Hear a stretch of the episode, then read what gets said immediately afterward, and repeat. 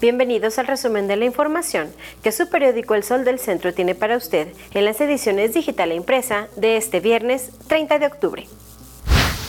El gobernador Martín Orozco Sandoval presentó el indicador estatal COVID, un sistema de monitoreo que medirá el riesgo epidemiológico poblacional en cada municipio de la entidad y que permitirá definir apertura o restricciones de movilidad social en algunas actividades.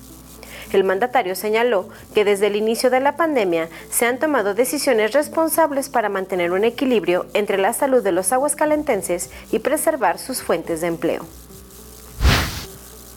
Los gobiernos estatal, federal y municipal deben mantener una estrecha coordinación, especialmente en el tema de salud y control de la pandemia, para salvaguardar la vida de la población, advirtió el superdelegado de Gobierno Federal en Aguascalientes, Aldo Ruiz Sánchez luego que el gobierno del estado diera a conocer la conformación de su propio semáforo epidemiológico, mediante el cual se determinará cuáles actividades son viables de llevarse a cabo o no en la entidad, el representante del presidente Andrés Manuel López Obrador reconoció que habrá que esperar para ver la forma en que este instrumento será aplicado. Sin embargo, no debe entrar en confrontación con los lineamientos establecidos a nivel nacional. Al registrarse cinco nuevos fallecimientos de pacientes portadores de COVID-19, el estado de Aguascalientes suma ya 911 personas que han perdido la vida por esta causa desde el inicio de la pandemia. De acuerdo al comunicado técnico diario emitido por el Instituto de Servicios de Salud del Estado, durante octubre son ya 256 los pacientes infectados que han perdido la batalla contra la enfermedad. En exclusiva, pero de manera virtual, este viernes el secretario de Educación Pública, Esteban Moctezuma Barragán, sostendrá a partir de las 9 horas una amplia reunión con los representantes de las actividades magisteriales en Aguascalientes. El director del Instituto de Educación en el Estado, Raúl Silva Pérez Chica, informó que en lo particular le interesa tratar tres temas los programas de escuelas de tiempo completo y la escuela es nuestra, así como el financiamiento para la educación inicial y superior.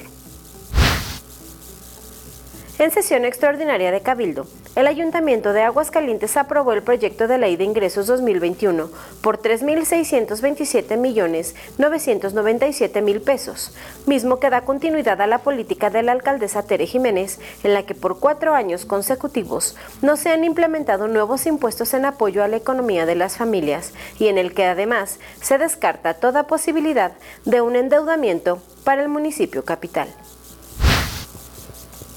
En los deportes, los Rayos del Necaxa recibirán este viernes en el Estadio Victoria a los Diablos Rojos del Toluca en punto de las 19.30 horas.